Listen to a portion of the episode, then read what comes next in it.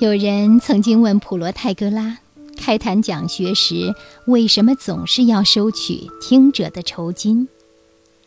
普罗泰戈拉的回答是：这是因为知识比无知有价值。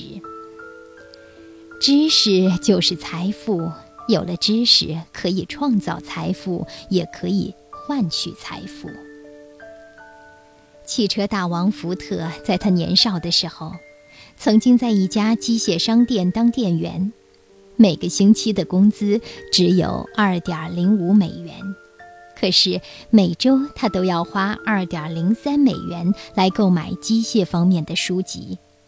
当他结婚的时候，除了一大堆五花八门的机械杂志和书籍之外，其他值钱的东西一无所有。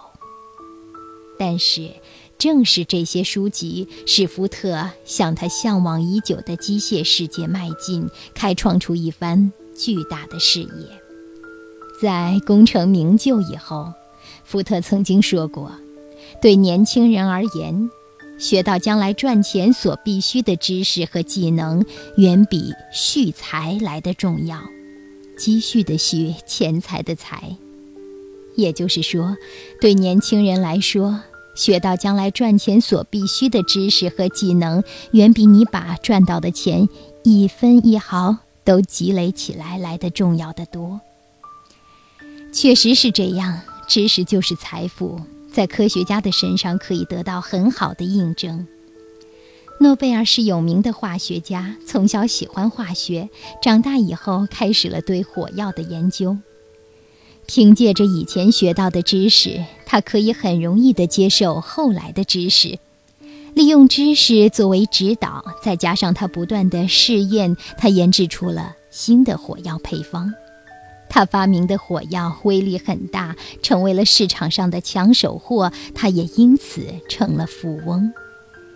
说知识就是财富，一点儿也没错。邓小平说过：“科学技术是第一生产力。”当今世界，越来越多的人认识到了知识的重要性。家庭条件差的家长，他宁可省吃俭用，也要送孩子读书；条件好的家长，就会绞尽脑汁为孩子创造更好的学习机会，让孩子上好的学校，让孩子出国深造等等。虽然我们说学习的目的不是单纯为了赚取钱财。但是毫无疑问，知识越丰富的人，就越能够轻而易举地获得物质财富。知识就是力量，知识就是财富。它提醒我们应该时刻保持着学习的势头。